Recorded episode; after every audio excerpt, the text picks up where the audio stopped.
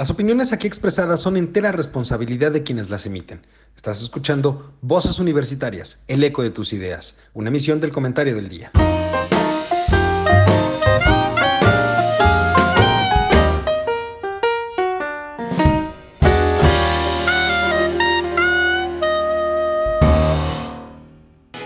Hola, ¿qué tal mi querido público culto y conocedor que como cada martes nos sintoniza en este su programa Voces Universitarias, el eco de tus ideas.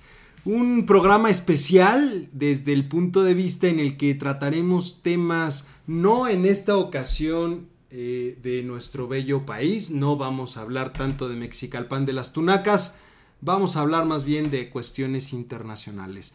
Pero para poder platicar, como cada martes, les presento a mis queridos amigos, compañeros y colegas. Mari Carmen, ¿cómo estás? Muy buenas tardes. Hola Lalo, buenas tardes. Hola a todos, ¿cómo están? Muy bien, muchísimas gracias. gracias. doctor, ¿cómo estás? Muy buenas tardes. Bien, también, gracias a Dios. Aquí andamos de nueva cuenta, con mucho gusto. Qué gusto verlo por acá. Carlos, ¿cómo estás? Muy buenas tardes.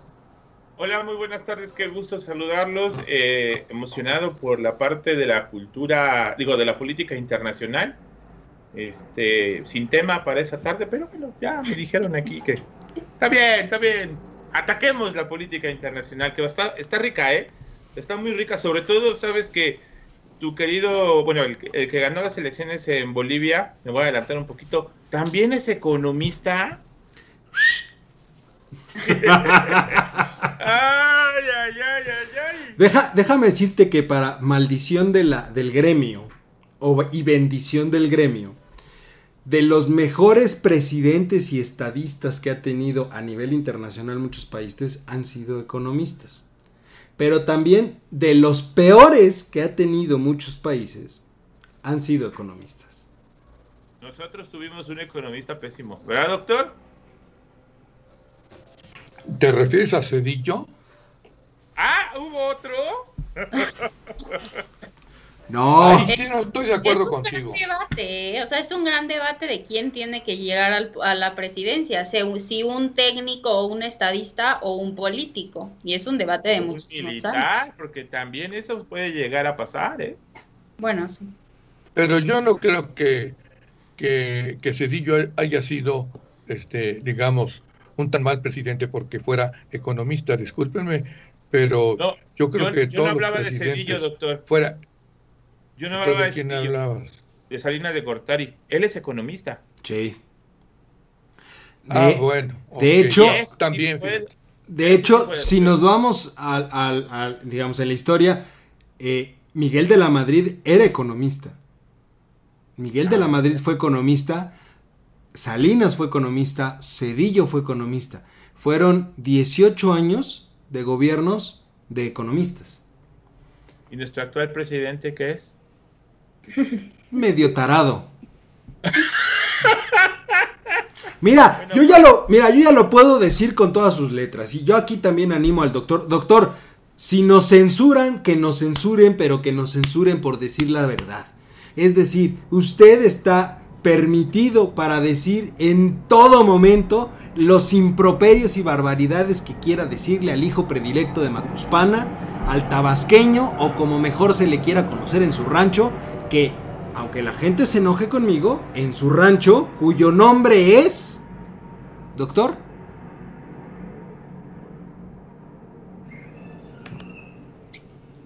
¿Cómo? ¿Cómo se llama el rancho de Andrés Manuel? ¿Una respuesta? Sí.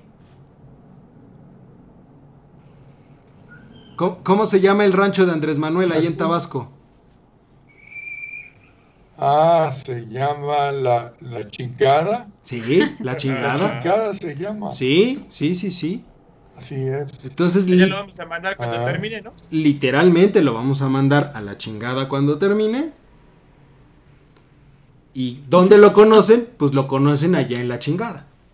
Y no estoy diciendo ningún improperio y ninguna mentira. Pero bueno, vámonos directito al tema. Mari Carmen, Tema internacional. Mari Carmen ya es mayor de edad, así que no hay ningún problema. Mari Carmen ya es mayor de edad, así es. Pero hace mucho que soy mayor de edad, ¿eh? o sea, aunque no parezca, hace mucho. Estragaños, doctor Estragaños, ¿cómo la ve? Pues no sé, yo soy muy malo para calcular la edad, sobre todo en las mujeres, ¿no? No tengo ni la menor idea cuántos tenga. Si fue alumna tuya, ¿cuándo? ¿Cuánto hace? Hace como dos años le di clase. Ay, sí, la... Yo acabé la carrera hace como ¿Cuánto hace, tres años. Me dio clases en 2011, ya hace nueve años. Ah, caramba. Ah, caramba. Ah, caray. Entonces, ¿ya pasaste los 30, Mari Carmen? No, todavía no. Estoy en la barrera. ah, bueno. No Está la barrera. sí, lo calculé, sí lo calculé bien, pero créeme que no se te ven, ¿eh? Ay, gracias. Oigan. Que, no, cumplir. No se debe hablar de la edad de una dama en vivo. No, no estamos hablando, estamos sugiriendo. Pero bueno, vamos, vámonos de volada. Mari Carmen, eh, elecciones en Bolivia. Bueno, las como todos sabemos, este, se llevaron a cabo la semana pasada, bueno, el 18 de octubre para ser exactos. Entonces, un poco de contexto así para entender bien, rapidísimo. En septiembre del año pasado se llevaron a cabo las elecciones presidenciales que correspondían, ¿no? En Bolivia en donde Evo Morales logra conseguir una cuarta candidatura gracias a un fallo que consiguió por parte del tribunal, porque en realidad la constitución boliviana solo permite un periodo de reelección consecutivo y ahí por medio de la legislación logró conseguir hasta un cuarto periodo de, candidatura. Pero resulta que cuando se dan las elecciones en septiembre del año pasado, ah, cuando se está dando el conteo de los votos, se para el conteo y el representante del partido opositor, que era Carlos Mesa, denuncia que existe un fraude electoral. Y a pesar de que se terminó el conteo de los votos y que en el conteo, la verdad es que quedaron bastante pegados en, votación, este, Carlos Mesa denuncia que hay un fraude electoral. En la constitución de Bolivia, para que alguien sea presidente, tiene que obtener más del 50% de los votos o el 40%, pero con una diferencia de 10 puntos porcentuales con el siguiente candidato. Entonces, los resultados de la elección fueron 47% para Evo Morales contra 36% el siguiente candidato, lo que hacía que el margen fuera tan chiquito que pues se originaron muchas dudas porque fue después de que Carlos Mesa denuncia el fraude electoral. Y esto, a esto le añadimos que, bueno, existió muchísima intromisión de organismos internacionales que jugaron un papel fundamental, principalmente yo creo que se puede destacar la OEA, eh, y eh, comienza a haber muchísima, muchísimo desorden social. Evo Morales renuncia a la presidencia un poco por darle esta paz al país que necesitaba. Se refugia, como sabemos, primero aquí en México y después en Argentina. Y en, ese, en esos meses la ultraderechista Yanine Áñez se autoproclama presidenta, ¿no? Y ella busca, digamos, dificultarle el proceso al partido de Evo Morales, que es este el MAS, el Movimiento al Socialismo. Eh, Total, las elecciones eran en marzo o mayo de este año, por la pandemia se tienen que posponer, se realizan el 18 de octubre y en resumen participó el 88% del padrón electoral, que es muchísimo. Eh, fueron unas elecciones súper bien vigiladas internacionalmente, o sea, estuvieron presentes todos los organismos dedicados a vigilar las elecciones y gana Luis Arce, el representante de más, eh, que era el antiguo ministro de Economía y de Finanzas de con Evo Morales en Bolivia, y gana con el 55.1% de los votos, o sea, no hay duda alguna de que si fraude, que si no fraude, que si nada. Entonces, no hay duda de, por, por la cantidad de votos y el porcentaje que obtuvo, no hay duda de que es ganador. Hay que analizar que durante todos estos meses, pues hubo al final una campaña este, publicitaria en contra del partido y en su contra, en donde los medios jugaron un papel fundamental también.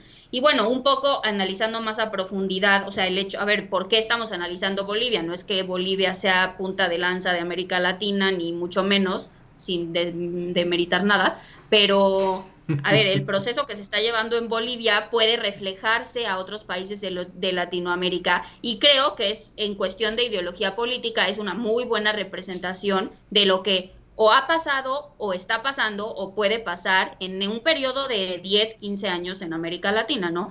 Pero también, pues lo malo a destacar es este esta incapacidad que tiene la izquierda de cambiar de líder, ¿no? Porque al final los líderes latinoamericanos de izquierda se han caracterizado por durar y, querer durar muchos años en el poder. Obviamente esto con un background de todo lo que les ha costado llegar ahí. O sea, el 90% de los candidatos de izquierda que logran llegar, logran llegar a costa de su libertad por haber estado en la cárcel, de haber estado amenazados, exiliados, este, etcétera, etcétera, etcétera.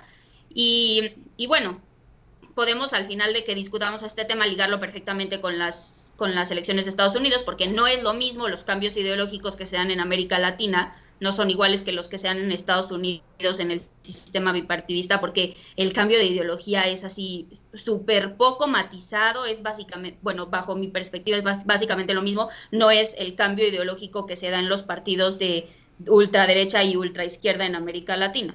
Entonces, pues yo creo que con eso podemos hilar al siguiente tema que antes, sea su opinión. antes de, pasar a ese me llamó mucho la atención algo eh, y, va muy de la mano con algo que eh, tú Juan has estudiado o, o, te has metido un poco al tema durante mucho tiempo, que es toda la cuestión del populismo, porque en realidad tenemos que entender que muchas de las izquierdas que menciona Mari Carmen, del bloque que se armó durante algún tiempo, donde tenías a un Daniel Correa, tenías a un Evo, tenías a los hermanos Castro en Cuba, tenías a Lula, tenías a este, se me fue el nombre de la presidenta de, Chile, este, y también tenías a los Kirchner, por ejemplo, era un bloque de izquierda en el continente, en el sur del continente, pero no era una izquierda progresista, hay que ser muy sinceros con esto, eran izquierdas populistas. Y es donde empezó a crecer mucho este tema de, del populismo y cómo podemos entender hoy en día al populismo desde la perspectiva de la izquierda.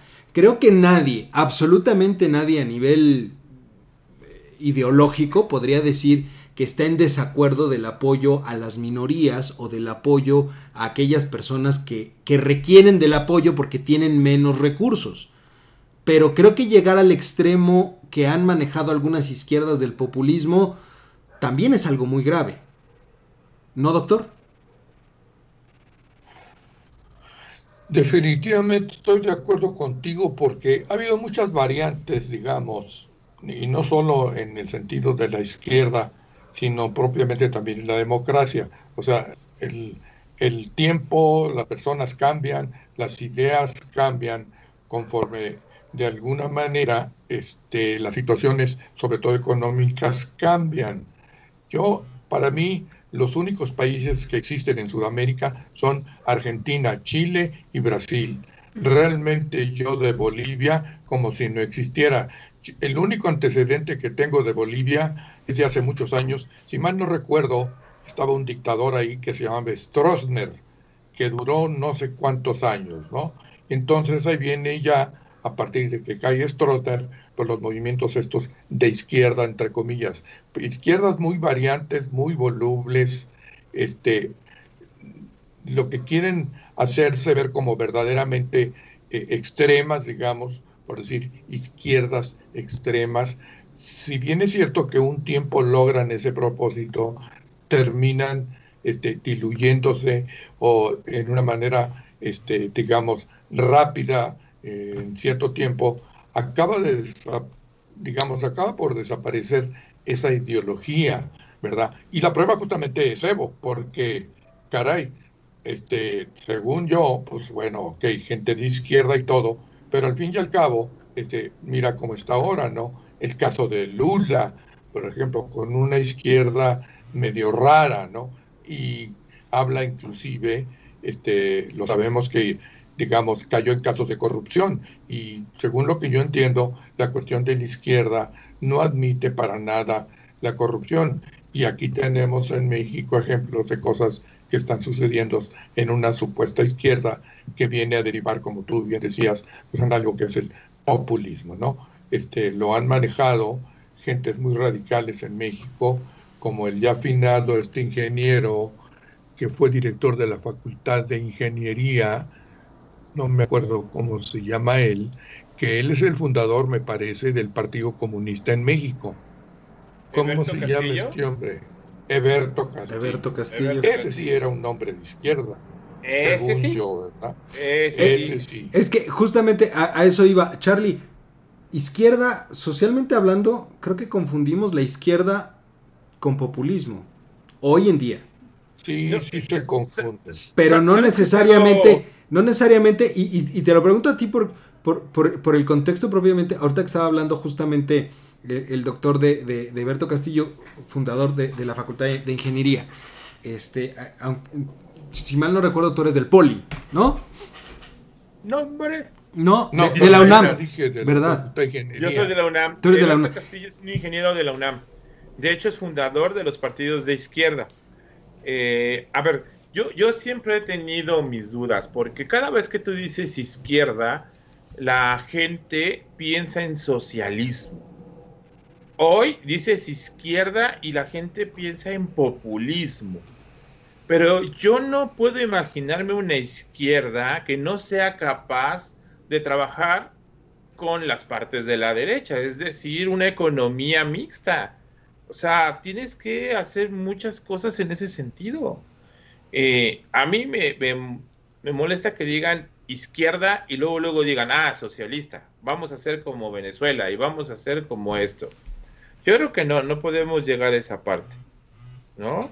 Pero me desvío un poquito porque sí me da, me da cosa, porque cada vez que dicen izquierda, eh, no sé por qué les veo en la cara los mazos, la hoz, el martillo cruzado, eh, y, me causa ruido, ¿no? Pero ¿cuál era tu pregunta exactamente sobre Berto, este amigo? Eh, iba, desde el punto de vista justamente que en, la, época en la que empiezan a surgir los partidos eh, comunistas aquí en, México, jalaron a una gran cantidad de estudiantes. La universidad se volvió un polvorín, ¿no? De, desde donde surgieron muchos de los hoy representantes de la izquierda en México, que eso es lo que llama también mucho la atención, porque los hoy representantes de la izquierda en México nada tienen que ver con el pensamiento de aquellos este, líderes de izquierda. Inclusive si pensamos en el propio Cuauhtémoc Cárdenas, hoy en día el ingeniero Cárdenas, es un representante de la izquierda, pero es una izquierda más moderada, es una izquierda mucho más mesurada, es una izquierda un poco más progresista. No tanto la, izquierda que representa inclusive el propio Andrés Manuel hoy en día. A ver, si no mal recuerdo, el movimiento de 68, me voy a meter un poquito ahí, los tacharon mucho de socialistas. Había mucho, mucho eh, de, ese, de ese clamor porque Fidel Castro acababa de tomar posesión, si no me equivoco, Doc, usted es el más experto en historia que yo, pero si no, si no mal recuerdo, Fidel Castro ya había tomado posesión de Cuba. Y el Che Guevara se había vuelto una bandera de revolución para los estudiantes. Y el Che Guevara lo, siempre lo unen con el socialismo y el Partido Comunista. Eh, es cierto, eh, Eberto Castillo formó eh, el Partido de la Revolución Democrática el Partido del Mexicano de los Trabajadores, yo no me acordaba de ese. El PMT, PMT creo era. El PMT y formó también el PRD, curiosamente. Fue, es parte de los fundadores del PRD. Bueno, de lo que queda del PRD. del PRD. Y el Partido Mexicano Socialista. Fíjate, ¿eh? Entonces, para combatir parte del capitalismo y todo lo que llamaban pues el sueño utópico de todos los estudiantes de la UNAM, es ser de la izquierda, tomar la, a la Biblia del libro del Capital de Carlos Marx, si no me equivoco, y tomar esos valores y, echarlos adelante. De ahí surgieron muchos líderes, demasiados. Este, Pero ahí está pasando algo que, que estableció, de hecho, una corriente ideológica en la, en la Facultad de Economía la lectura obligada del libro rojo. El libro rojo. ¿Cuál es ese? ese cuál es, Doc? ¿Perdón? El Capital. ¿El Capital? Era un el libro, famoso libro rojo, rojo, era como la Biblia en la, en la Facultad de Economía. Y no nada más de la economía, ¿eh? porque era todo, era todo el postulado del tema marxista, comunista, etcétera, etcétera. Entonces, en realidad, ahí es de donde se empieza a dividir y surge mucho. Ahora, si estas mismas, estas mismas corrientes, a, lo que yo quería llegar es que estas mismas corrientes, digamos, hoy se ven algunos de los líderes de aquella época que empezaron a hoy ya se encuentran en puestos públicos. Y también es un riesgo porque esa idea, esa ideología, tampoco no puede sostenerse durante mucho tiempo, ¿eh? No es, no es fácil de sostenerse. pero, pero estos líderes que estamos hablando que se formaron en los 60s, en los 70s, o sea, son 50 años, ya están más para allá que para acá. Preocúpate a, ver, por los líderes. Charlie, Andrés Manuel es de esa época. Sí, pero ya estamos Evo, justo en la orilla. Sí, pero e, es que, justo ese es el tema. Observemos qué es lo que sucedió, por ejemplo, en Cuba. En Cuba, Fidel dejó la presidencia al hermano, otro octogenario. El octogenario hermano ya dejó la presidencia y se lo dejó encargado a alguien más, ahorita se me fue el nombre del actual presidente de, de Cuba, pero en su toma de posesión, y me acuerdo porque lo estaba yo revisando hace un rato, en su toma de posesión dijo que las decisiones trascendentales tenían que pasar por el visto bueno de Raúl Castro. Entonces no hay cambio. Si volteas a ver Argentina, ¿quién ganó en las elecciones presidenciales de Argentina? ¿Quién es la vicepresidenta hoy en día de Argentina? Es Kirchner. Es, es ella. ¿Qué pasó, Mari Carmen?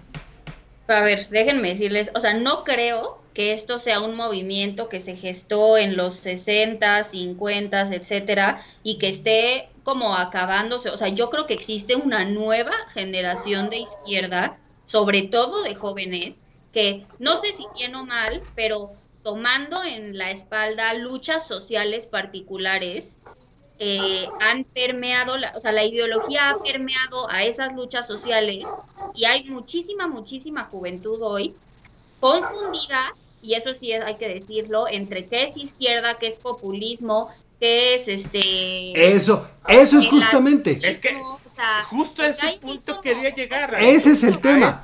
Es que ese es el tema. Las izquierdas que están gobernando ahorita nada tienen que ver con el pensamiento de izquierda que tienen las juventudes. Sin embargo, son las que están gobernando. Y el gran problema que tenemos como bloque, como, como, como digamos, el, bloque sur del continente, es que no pasamos de los mismos. Es que, a ver, yo, yo, lo, yo lo veo de esta manera, Lalo. Estamos tan acostumbrados a los regímenes anteriores, a los lo voy a llamar así entre comillas, a los regímenes capitalistas neoliberales, porque se movieron por toda eh, América Latina. Hubo por todos lados. Y de pronto los movimientos como el de Evo Morales, el de Mujica, el de Lula, que de pronto fueron como lucecitas en América Latina de todos esos movimientos que en teoría eran malos, ajá, de pronto surgen y toman una fuerza que a lo mejor tarde, desde mi punto de vista, y no hacen eco en todos los países, no en todos. Eh, ahorita les iba a preguntar Chile, ¿qué pasa en Chile también? ¿Hubo elecciones o algo pasó? No, no, no me pude enterar del asunto, pero algo pasó el fin de semana muy fuerte en Chile. No sé si sacaron un gobierno o algo o sea, quieren cambiar la constitución que instauró Pinochet en un régimen conservador de ultraderecha, quieren cambiar la constitución que, instauró Pinochet. Ya la cambiaron. Sí, o sea, ya, ya la, cambiaron. La, votación fue para cambiar la constitución. La votaron ya y la... Entonces, fíjate cómo empieza. Y yo se decía, el movimiento socialista de hace 50, 60 años ya está muriéndose, está fuera pero viene una nueva izquierda súper confundida, porque lo primero que le dices es socialismo y dice, no, no, no, socialismo no podemos juntarnos para allá. Bueno, populismo, no, no, no, tampoco. Pero entonces, ¿cómo formas una nueva izquierda? ¿En base a qué? Doctor. ¿Qué parámetros utilizas? Bueno, yo, a ver, yo, yo ahí difiero, o sea, yo no creo que la nueva izquierda esté completamente confundida, o sea, a ver, algo que quiero aclarar es que se cree, y yo, yo es algo que creí durante muchos años, que cuando se instituye una ideología en el poder, como que se cree que, que ya ganaron, ¿no? O ya ganamos, este, y, esto es lo que va a predominar y hay que, como fue el neoliberalismo, ¿no? Y hay que aguantarlo y esto es el progreso y es el futuro y se va a quedar y no sé qué.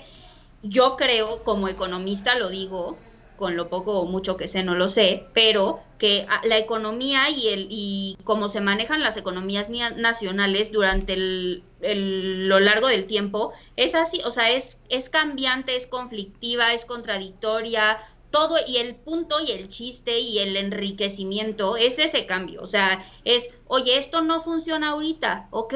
Nos cambiamos al otro. Oye, funciona esto, cámbiale aquí, cámbiale acá. O sea, a lo mejor alguien, un marxista de hueso colorado me va a matar por lo que digo, o un conservador de hueso colorado me, va a matar por lo que digo, pero hay matices, las sociedades cambian y creo que si el neoliberalismo en su momento creyeron que funcionaba o funcionó, o no sé ustedes cómo lo vean, qué bien funcionó en ese momento, ahorita no, no, no, o sea, el ah, ah, ah. neoliberalismo no tiene buenos resultados a nivel económico, a nivel de desarrollo social, a nivel de, de, de erradicación de males como la pobreza, en temas más sociales. Entonces, en ese sentido, yo digo que no es que ya vaya a llegar una izquierda o que la izquierda que llegó esté mal, no, o sea, se está adaptando, está encontrando ese espacio que la derecha no supo manejar cuando se le dio el poder y está encontrando ese espacio y a lo mejor va a meter la pata y, no lo va a hacer bien, pero a lo mejor en otros lados sí, o sea, la economía es así, o sea, es este, va cambiando, es contradictoria, se encuentra frente a pared y a veces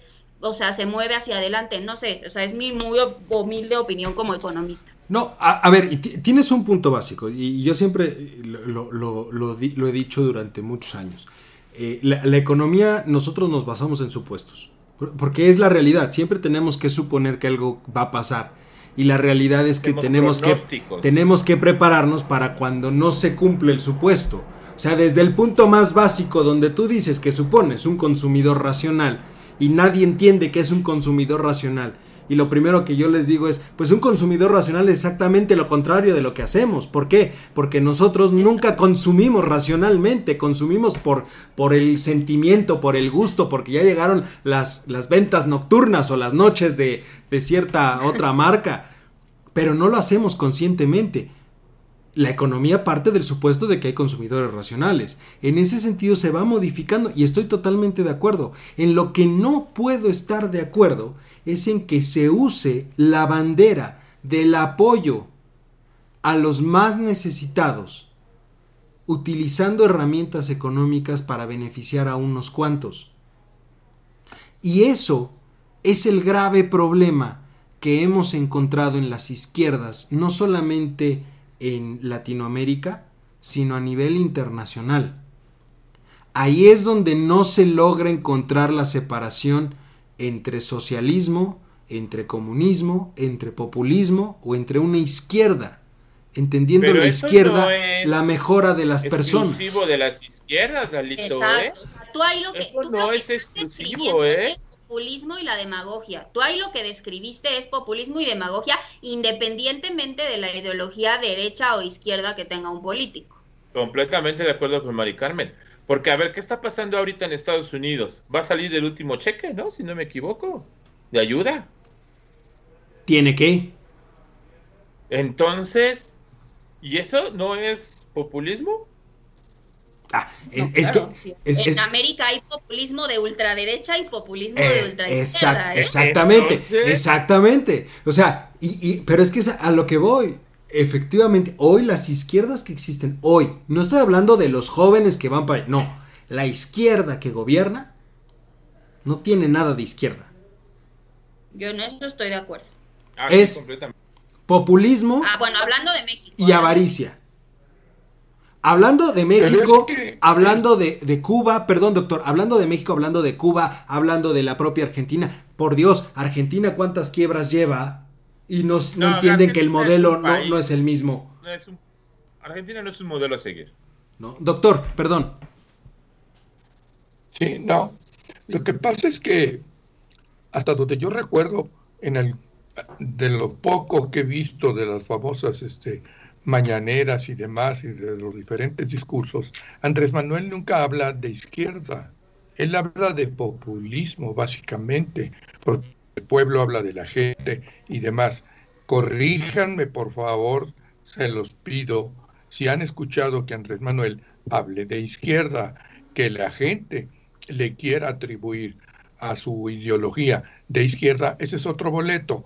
¿Por qué? Porque, pues bueno, tiende o tiene efectivamente algunas características de la izquierda, pero no es una izquierda. No sé qué piensen ustedes. Creo que él se maneja como liberal, porque al momento en que dice que los conservadores él se maneja en la zona de, los liberales. Él en algún momento se... La menor idea, ¿eh? liberal político, pero no económico. Es liberal más no libertario. Es, es muy, es muy, este, muy al pie de la letra en la cuestión económica, ¿eh? Es lo único que lo ha mantenido estos dos años. Eso sí hay que decirlo. Pero él en algún momento se definió como un socialdemócrata. Exacto. Que ahí en, también entramos en otra discusión de qué puedes entender como una socialdemocracia. ¿Por qué los partidos O sea, no es que lo quiera defender porque ¿no? soy... Ay, perdón. No es que lo quiera defender porque no, o sea, ni soy partidaria ni no partidaria ni nada. Simplemente me gusta poner todo sobre la mesa para que la gente de verdad tome una decisión propia, pensada, pero con todos los argumentos sobre la mesa. Y es que hay que poner sobre la mesa que López Obrador es un señor con ya de alta edad, que ha, que ha pasado por un proceso político mexicano desde el PRI, pasando por todos los colores hasta llegar a su movimiento. O sea, es un señor que políticamente amo y, o sea, yo, yo me quiero imaginar y siempre intento imaginar qué pasa por su mente, o sea, y cómo fue su crecimiento mental y su crecimiento como, pues no, no voy a decir economista porque no es economista, pero bueno, como político o lo que sea, de empezar en el PRI, moverse, luchar por una izquierda, pero salirse, pero formar su movimiento. Entonces, él mismo, seguramente las ideas que tenía en los años 70 y 80 son súper diferentes a las ideas que tiene hoy. Ahí sí, desacuerdo contigo. Las ideas, las ideas que tiene Andrés Manuel hoy en día son exactamente las mismas ideas de los años 70 y de los años 80. ¿Y entonces si tú ves, estaba en el pílalo? No, es que es algo que, a ver, lo que pasa es que yo lo he dicho y, no me dejan mentir ni Carlos ni, ni Juan. Yo ya no trato de entender al presidente. Es inútil tratar de entender cómo piensa. E, e, yo en, realidad estoy en, en realidad, e, es que, a ver, es, imposible entender qué piensa Andrés Manuel. Lo que sí queda claro, y no me lo puede rebatir, o yo espero que alguien me lo pudiera rebatir, es que es una persona sumamente egocéntrica, solamente le interesa el reflector propio y va a hacer todo lo que esté a su alcance por obtener sus metas. Eso es lo que lo ha llevado a moverse del PRI al PRD, al BARM, al PT y, luego finalmente crear su propio partido para lograr sus objetivos. Yo difiero, pero otro día lo debatimos. Ese sería un buen tema de debate. ¿no? Doctor, ¿alguna otra, alguna última reflexión sobre la situación de la de, la izquierda, tomando como ejemplo Bolivia? Que ya ni siquiera hablamos de Bolivia, mm. pero bueno. No, no, la verdad no, porque eh, para mí eso es, digamos, es un tema que apesta. La verdad se los digo. Digamos, llámenme conservador o, o fifí, como ustedes quieran. Este, yo, a Dios gracias, y a mis padres, tuve oportunidad de estudiar en puras universidades privadas. Entonces tengo otra forma de pensar. A mí no, cabe, no me cabe en mente, salvo los años que estuve en, la UNAM, que fue los primeros años de Derecho, en todo caso, nunca, este, digamos, pensé o más bien, o me atrajo pensar en ese tipo de ideologías. Se los digo honestamente, a lo mejor en ese tiempo no me interesaba la política, ni quería yo saber qué era la política. Yo quería estudiar, este, obtener mi título y párale de contar. Entonces no me, no me detenía, salvo el hecho de que escuchara yo movimientos como la cuestión esta del libro rojo, el pensamiento maoísta que establecían también en la, en la Facultad de Economía y demás, o el hecho de que en la Facultad de Ciencias Políticas este, salían un montón de ideas que posiblemente tuvieran que ver con la izquierda. No, me interesaba en ese momento. También una cosa, como a lo mejor, y aquí estoy en contra de lo que dice Mari Carmen, los jóvenes en este momento no les interesa un pito la política. Esa es la mera verdad. Y se los puedo demostrar así. En lo que tú has dicho de las estadísticas, de las visitas que tenemos todos todo el mundo se va por el lado de la tecnología, todo el mundo se va por los temas que, que trata este, Mari Carmen. No sé cuáles son los temas que, que trate, ¿cómo se llama? Es Mari Carmen también, ¿verdad? La de la, la Salle. Sí. ¿Qué, ¿Qué tipo de temas trata? Pues es más desde el punto de vista de recursos humanos, empresa. Ah, bueno, ok, ok. Entonces, en ese sentido, por ejemplo, tú y yo, tú hablas de economía y cuántas visitas tienes. Yo hablo de política y cuántas visitas tengo. Na, ninguna, bueno, no digo ninguna, pero nuestro promedio es muy bajo. porque Y sobre todo en el caso de los jóvenes, no les interesa. Tú háblales de política y mira que yo imparto la materia teoría política y sé lo que es eso y teoría del Estado y demás. Entonces, no les interesa. Sí hay un hartazgo. Por un lado y le sale por el otro. Pero es que usted, usted yo creo que vivió como muy fervientemente movimientos juveniles en, de décadas pasadas que a lo mejor eran mucho más vivos de los que son ahora. Pero a ver, yo en mi corta edad pues, les quiero hacer una pregunta. ¿No creen que la, los jóvenes están más politizados que hace 10, 15, 20 años? Sí está, yo, yo creo que a lo mejor su pensamiento sí está más politizado, pero también caemos en una situación que tu generación a lo mejor ya es de lo último, pero una generación tal vez abajo de la tuya, lo que buscan siempre es una cuestión de inmediatez. Ya no hay tanto reflexión. Pueden ser o pueden tener un pensamiento muy politizado, pero al buscar la inmediatez de las cosas, ya no reflexionan y ya no les gusta entrar al debate. Es muy difícil hoy que un chavo se interese desde muy joven en cuestiones políticas. Pero ponles tecnología enfrente que es inmediatez. Y Charlie no me deja mentir. Sí, sí, sí, es indiscutible.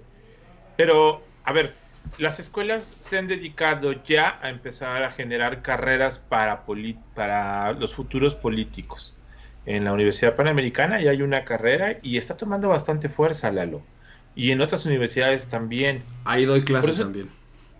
Por eso te digo que creo yo que todo lo que es movimiento, como lo conocimos el doctor, como lo conocí yo, porque inclusive yo estando en la misma UNAM, había corrientes muy fuertes de izquierda, de, de, de marchas continuas, que a mí no me hubiera costado nada ir y meterme y generar ahí movimiento político, pero como dice el doctor, yo no estudié en escuelas particulares como el doc, pero a mí lo que me interesaba era terminar mi carrera, generar, empezar a trabajar y hacer las cosas como siempre me han enseñado a hacerlas.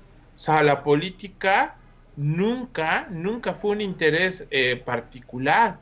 ¿Por qué estamos metidos ahora en política? Porque ahora ya hay mucha comunicación, fluye mucha información, eh, y porque también tenemos que hacernos un criterio al momento de ir a votar, a votar y no estar sufriendo las consecuencias de los sexenios anteriores y de los actuales. Y, pero mira, mira, aquí yo veo un problema y ahorita que mencionaste que ya en la UP, digamos, se está comenzando a estudiar esto de gobierno y política, etcétera, etcétera.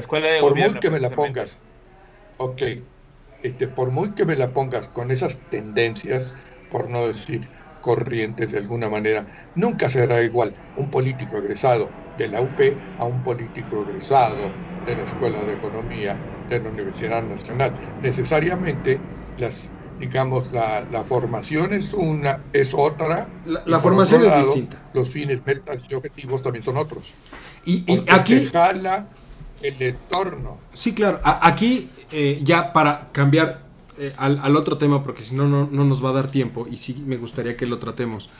Eh, lo único con lo que yo remataría, porque también Mari Carmen lo, lo, dijo muy claro alguna vez, ha crecido el abstencionismo y también eso habla de un descontento en los jóvenes. Ah, no, eso sí. Y el abstencionismo, lo preocupante, corrígeme si lo digo mal, Mari Carmen, es que pueda ser utilizado como un factor político para ganar elecciones o para modificar resultados. Entonces, si bien es cierto que los jóvenes pueden tener una idea o una mentalidad más politizada, su participación tampoco no se siente. Y ese es el verdadero problema.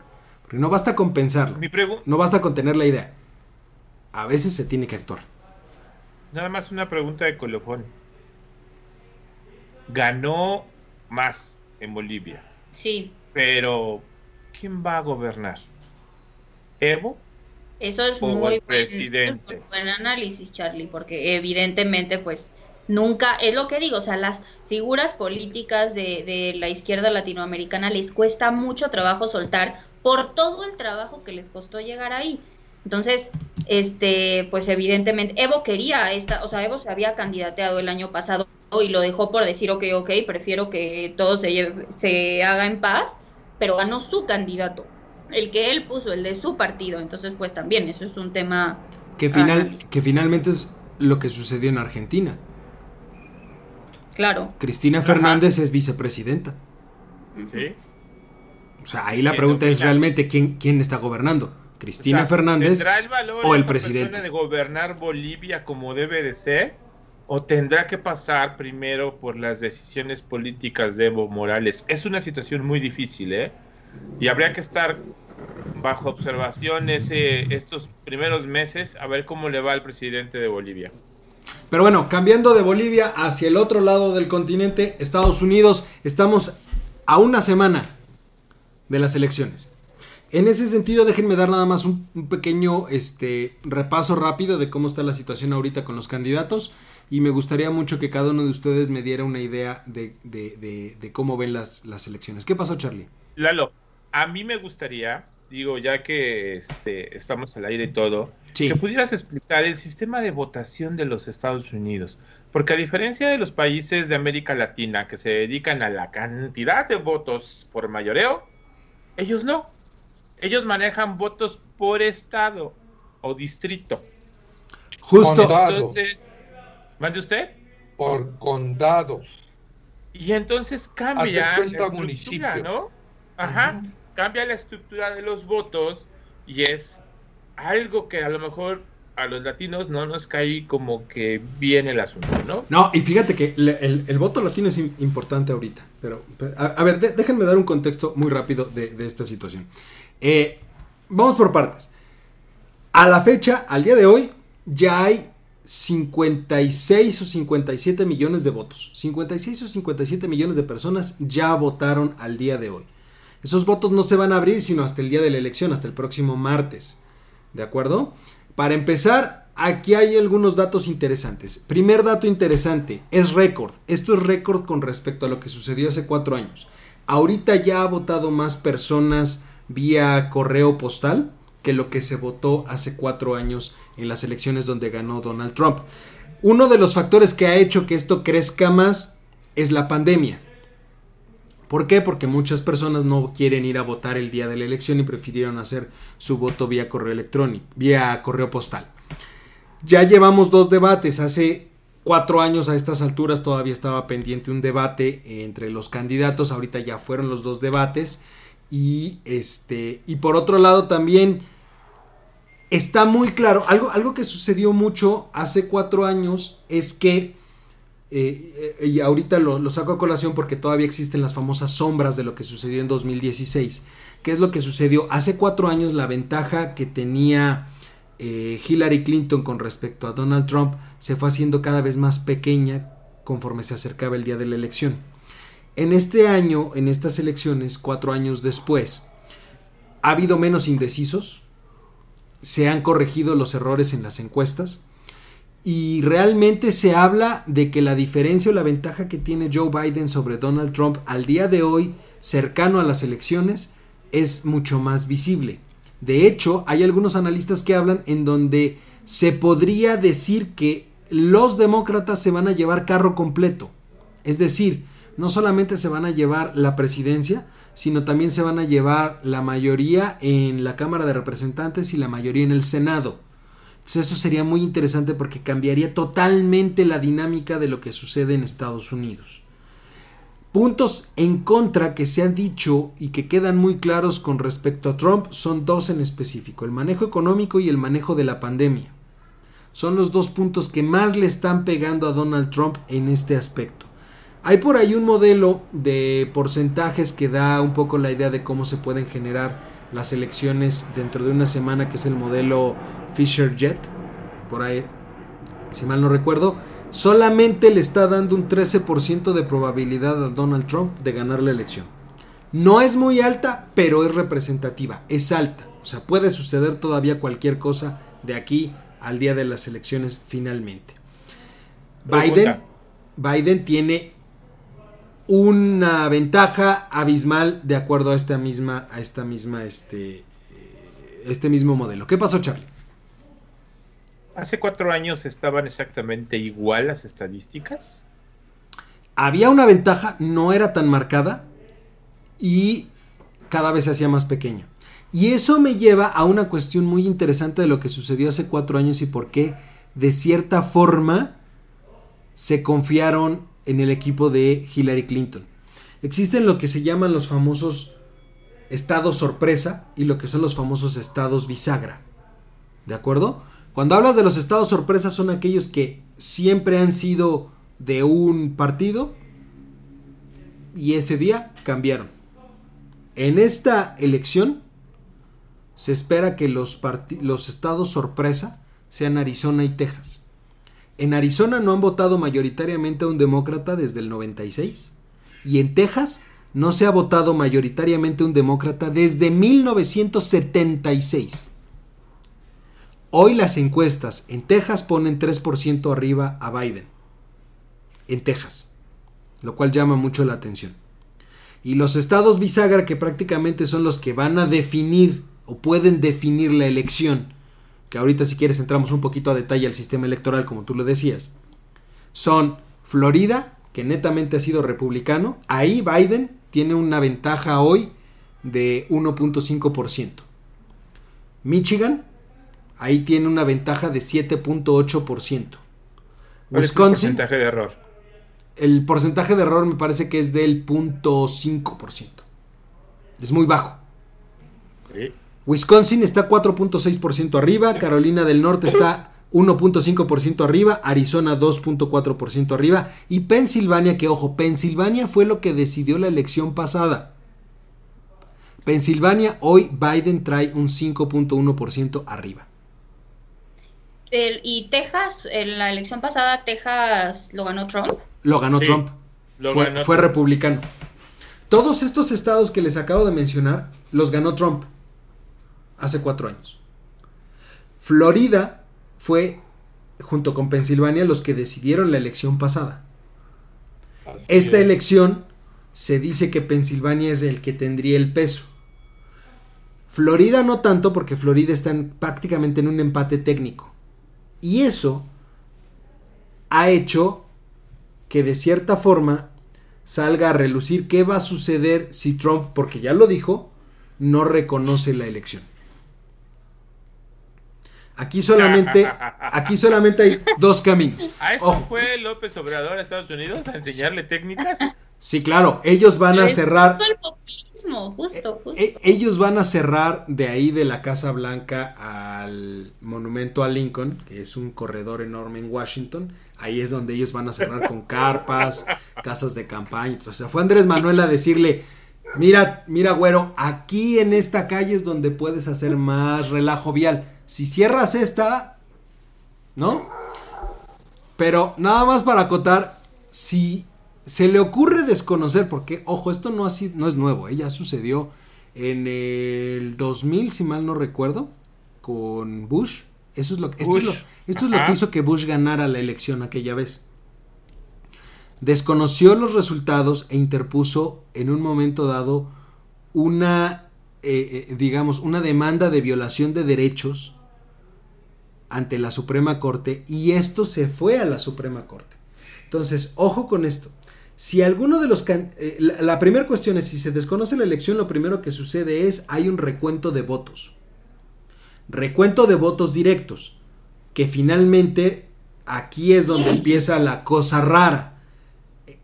Hillary Clinton hace cuatro años tuvo más votos directos. Donald Trump ganó las elecciones por tener mayor cantidad de votos electorales. Los estados dependiendo de la cantidad de población que tienen, es el número de votos electorales. Pero el voto electoral está a cargo de un colegio electoral. Son ciertas personas elegidas por los ciudadanos, son los que finalmente dan el voto electoral. Esto es una democracia rara porque finalmente vamos a suponer Florida tiene, ahorita se me fue el número, pero vamos a suponer que Florida tiene 50 votos electorales. Si dentro de los electores, dentro del colegio electoral, resulta ser que la mayoría se va por Trump, de los 50 hay 27 que va apoyan a Trump, por democracia o por cuestión democrática, como es la mayoría, todos los votos electorales se le van al candidato. Entonces no importa si tienen más votos directos, importan los votos electorales. ¿De acuerdo? Si hay un desconocimiento de la, de la elección, se hace un recuento de votos en los estados donde se desconozca o se alegue un posible eh, error en el conteo de votos. Si esto no si esto no finalmente se vuelve a desconocer, entonces se puede alegar que el conteo lo que hizo de cierta manera es violar los derechos o se alega una violación de derechos del candidato. Y entonces ya es cuando sube a la Suprema Corte de Justicia. La Suprema Corte de Justicia entonces es la que va a decir si efectivamente se están violando o no los votos y le da la victoria a alguno. Así es como Bush llegó a la presidencia y le ganó a Al Gore en el 2000 a través de la Suprema Corte. Trump le está tirando a esto porque recordemos que acaba de morir una juez. Él va a proponer otra. Si se acepta, tendría mayoría de jueces en la Suprema Corte o la mayoría de jueces. Ya está aceptada, perdón. tienes razón tiene mayoría Trump en la Suprema Corte ya. Entonces, a eso le está tirando él. Pero puede haber un último caso. Mira, hasta en la Suprema Corte copiaron. Sí, claro. Están parejitos, ¿eh? Pero fíjate, aquí hay un último caso que se me hizo interesante. Hay algo que se conoce como la elección contingente.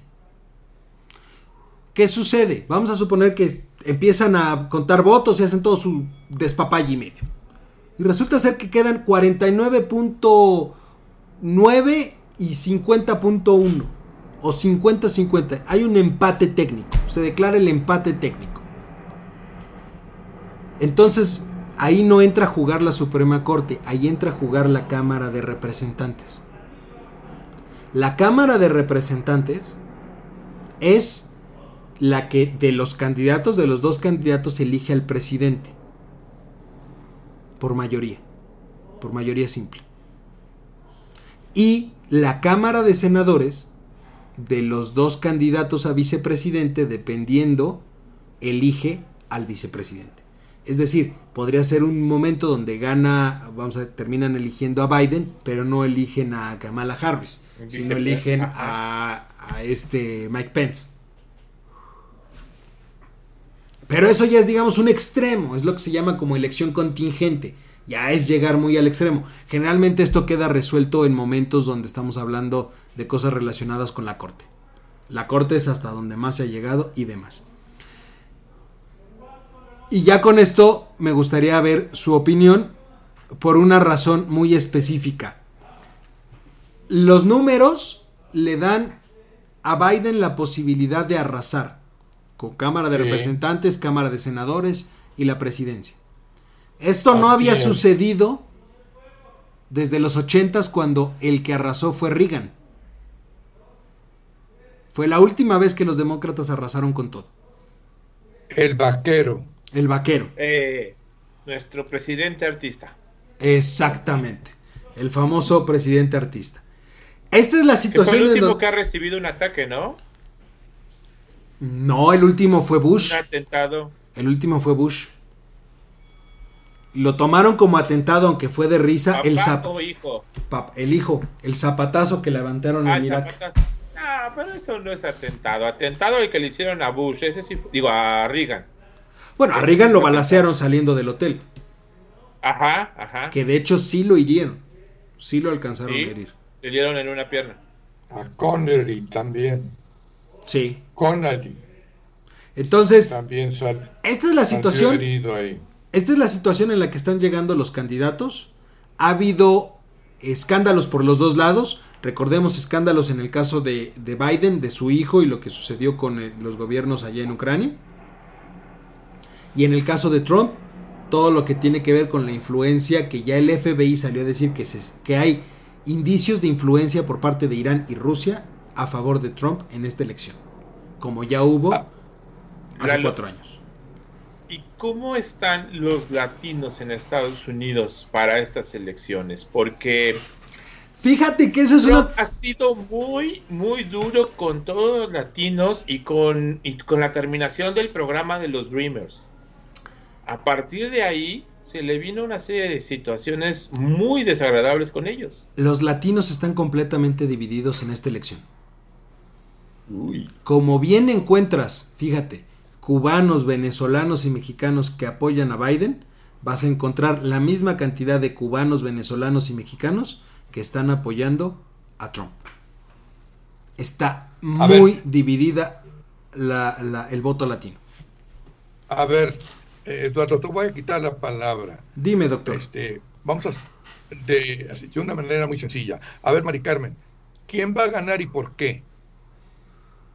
Ay, no, eso no está sencillo. No, no, no, no, no. Me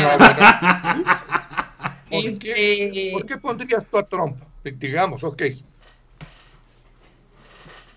Híjole, no, es que va, no, no, no. O sea, hasta antes del que ganaría Trump? Hasta antes del coronavirus les hubiera dicho va a ganar Trump sí o sí. Hoy, la verdad es que no, no estoy seguro. O sea, tú sí ves el escenario de que gane Biden. Mande. Sí. Carlos, ¿quién crees que ganaría? Yo creo, creo que va a ganar este, Biden. ¿Por qué? estoy seguro que va a ganar Biden. Trump se ha equivocado mucho y ha, tomado decisiones muy, muy... Ah, ¿cómo le llaman o cómo se dicen? No, es que no quiero decir una mala palabra. Muy torpes. No, más que deja de las torpes, sino las toma de, de, coraje, de, de, ah, sí, me hiciste esto, ahora yo te voy a hacer esto, ¿no? En el caso de México, las medidas eh, económicas que le ha implementado, que se me hacen unos absurdos, en caso de aluminio, de alimentos y demás, ah, me vas a, no me vas a comprar, no me vas a hacer esto, ah, bueno, pues ahora te voy a aplicar esto. Eso es lo que yo siento. Eh, no sé si Biden vaya a ser la mejor opción, no sé si Biden vaya a resultar una oveja con, o mejor dicho, un lobo con disfraz de oveja, no lo sé, y ese es uno de los mayores miedos que, que deberíamos estar eh, pensando. Pero bajo la perspectiva, yo sí creo que va a ganar Biden te voy a decir una forma decente, entre comillas, de decir que va a ganar Biden. Tejones porque no hay liebres. A ver, en algo sí podemos estar seguros. Mayor ¿Los tres creen que va a ganar Biden?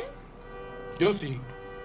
Yo, yo, me basé, este, no, es súper importante, desde luego análisis y muy bien hecho por parte de Eduardo, este, de toda la cuestión del sistema electoral, que a nosotros nos parece muy complicado. A mí se me parece casi perfecto, pero es una forma de verlo, nada más. Pero en todo caso, pónganse a analizar la trayectoria política de cada quien. Desde ese punto de vista, con ese enfoque, a ver, díganme. A, eso voy. ¿Todavía? Espérame. Sí. La trayectoria política de cada quien Ay, a ver, es, es que es difícil. Biden es un político. No, no, no, no es difícil. A no, ver, Mari Carmen. No es tan straightforward, doctor, perdón, pero no, no, no, no, no. O sea, yo le voy a decir por qué creo que Trump tiene mucha posibilidad. O sea, porque Trump gobierna para los estadounidenses. Si yo fuera estadounidense, no tendría duda alguna en votar por alguien como Trump. No tendría. ¿Y qué pasa con toda la gente que no es estadounidense? Trump vive de la publicidad que se hace, pero muchas cosas no son verdad. Entonces, si hablamos, por ejemplo, de deportaciones, de todo, de toda su política con respecto a deportar este indocumentados, Obama tuvo infinitamente más deportaciones que ah. ha hecho Trump. Cuando su discurso es completamente al revés. Entonces, estoy de acuerdo contigo, pero él les dio, un programa a algunos, perdón, Maricarmen, pero les metió un programa, el famoso programa de los Dreamers, donde les dio apoyos a ciertos este, migrantes. Ajá. y con eso como que todo el mundo le dio el apoyo, lo vio y demás. Sin embargo, tienes toda la razón. Obama deportó una cantidad impresionante de gente. Yo creo que hasta más que, que Trump. Es cierto. Fue más que, que, los gobiernos republicanos, eso es totalmente cierto. Pero aquí también tenemos algo muy interesante. No solamente entra a jugar aquí la cuestión interna, o por lo menos lo veo, lo veo yo así. La política exterior de Estados Unidos es la política exterior del mundo. Hoy en día, los grandes contratistas, las grandes empresas, los grandes capitales, no están a gusto con Trump. Porque ha sido tan a contentillo la forma en la que está gobernando que les está costando dinero. Y si algo no le gusta a los americanos, es perder dinero. Eso está clarísimo. Y necesitan un presidente que de cierta manera pueda poner en orden la cuestión económica dentro del país. Y la única forma de poner orden económicamente hablando es poner orden también en las relaciones internacionales de Estados Unidos. pero Trump tiene una política proteccionista que les favorece muchísimos a los que les favorece muchísimo a los capitalistas estadounidenses, ¿eh? O sea, y ellos son los que al final lo van a votar. Sí. Por eso. Sí. Vuelvo a la pregunta. Tiene posibilidad. Trayectoria política, ¿quién crees que ganaría, Mari Carmen? Por su trayectoria política, tomando en cuenta que solo va a votar Estados Unidos, obviamente, yo creo que Trump tiene muchas posibilidades de ganar. Pero es que, o sea, a ver, en cualquier momento Biden también puede dar la sorpresa, los números están súper cerca, toda la campaña en contra está muy bien hecha, el lado demócrata también está bien conciliado, pero pues no sé. Y, ojo con eso. Perdón, doctor, nada más rápido. Perdón que te interrumpa, Mari Carmen. Espérate, no, espérate tantito. Tú ya lo dijiste, ¿por qué crees que va a ganar Trump. Y no echemos lloros. A ver, Carlos, ¿por qué va a ganar Biden? ¿O por qué crees que puede ganar la Biden? Yo creo que gana Biden por... No sé si... No, fíjate que no, no, no va por ahí. A, a, lo mejor sí, fíjate, por un voto de castigo. Puede ser un voto de castigo. Yo, Eduardo, yo creo que va a ganar porque hoy los demócratas lo han manejado también, que le están quitando recursos económicos y políticos a los republicanos. Han manejado también la campaña en contra de Trump, que hoy en día los mismos republicanos se están desmarcando de Donald Trump. Lo van a dejar solo en el último ¿eh? tramo y eso le va a dar la victoria completamente a Biden. Así de fácil. o sea, es que está, o sea, decirlo así como veíamos tan claro el 2018 en México, no hay forma de decirlo. Yo, yo, yo, o sea, yo estoy así como de, ah, ¿cuál? Por eso, antes de la pandemia yo firmaba un papel que, que ganaba. Ah, vamos a apostarle. Pero, la pandemia ahí, uy, uy, este, el manejo de la pandemia está ahí. Vamos a apostarle. Vamos, a, vamos ¿Tú crees que el manejo de la pandemia en México le va a afectar al partido? No, no, no, el manejo de la pandemia me refiero. No. ¿Dónde, perdón? En, México yo no. Me refiero al manejo que ha tenido Trump de la pandemia, le ha afectado mucho a su. A, su, imagen. sí. ¿Y eso puede reflejarse en México? ¿Algo similar? ¿Creen? No. Yo ahí sí no creo. Mira, la gente se queja, la gente dice, vamos a llegar a 100 mil muertos y Morena no le va, sí va a bajar un poco en, las, en los números, pero no significativamente. Doctor, ¿usted quién cree que va a ganar? Biden. Y así de fácil. Habría que ver la trayectoria política de Biden, vicepresidente de los Estados Unidos, seis veces senador, el más joven de todos los senadores en la historia de Delaware y luego ha participado en movimientos activistas, en la cuestión de la aprobación de la ley para el control de las armas, ha intervenido en infinidad de cuestiones de carácter de política exterior. El otro es un verdadero pendejo enseguida de Biden. Sí, estoy de acuerdo, estoy de acuerdo, ah, pero el problema es que los estadounidenses que votan no tienen ese conocimiento que usted tiene, doctor. Los estadounidenses que votan también están votando en su gran mayoría desde las entrañas, ¿eh? O sea, a muchos no, ningún estadounidense hace este análisis maravilloso que usted se acaba de aventar. En, eso tiene razón, Mari Carmen, porque... Son viscerales. Sí, ¿sabes, qué? ¿Sabes qué? Les llegó mucho a, una gran cantidad de personas en Estados Unidos, de, americanos, les llegó al corazón el Make America Great Again. Por supuesto les, llegó. El radicalismo en México y, el, y la polarización ha sido fifís, chairos y un tema de tú tienes y tú no tienes y tú eres rico y tú eres pobre. La polarización allá racial, o sea, de me abrazo a mi bandera y me abrazo a mi raza americana que, que ni existe, pero me abrazo a ella. Sí. Eso, esa es la polarización que Trump que me parece genial, lo, o sea, me Él parece capitalizó eso. Me parece genial, mm, así como que esa política de voy a usar, me parece genial, como que me parece súper hollywoodense por detrás. Lo supo, lo supo capitalizar, eso es verdad. Sin embargo, lo que creo es que ahorita el dinero se lo están llevando los demócratas. Y eso es finalmente lo que va a decidir la elección en Estados Unidos. Será que yo soy una gente muy académica, por eso lo dije. Eso usted yo muy, creo que soy muy conocedor, eso es verdad. Porque todos este, así. Yo no conozco, digo, este, yo no concibo que un burro gobierne. Yo no concibo que un ocurrente gobierne. Yo no concibo que una gente gobierne por ocurrencias. Eso no va conmigo. ¿Por qué? Porque conozco la historia de la democracia, de todo lo que tú quieras y mandes. Tienes toda la razón, doctor. y, sin embargo, tenemos a dos. y los tiempos cambian. Y sin embargo, tenemos a dos brutos gobernando. Uno en Estados Unidos y uno aquí. Qué decente te viste. Sí, por supuesto. Porque si no, luego nos vayan a censurar porque les ando diciendo ah, pendejos.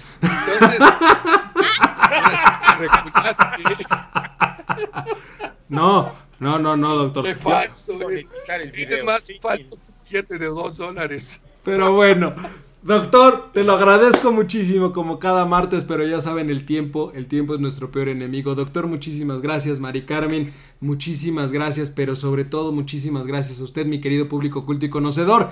Por cierto, nos mandaron por aquí eh, saludos desde Argentina, alguien nos estaba viendo desde Argentina, muchos saludos. El gallo ah, WTF nos estaba viendo por ahí, muchos Muchos saludos hasta la Argentina. Y pues. y nos entienda. exactamente, pero bueno. Nuevamente, este. Pues sí, que nos manda ahí algo. Pero bueno, nuevamente, doctor, muchísimas gracias. Mari Carmen, muchísimas gracias. Charlie, muchísimas gracias.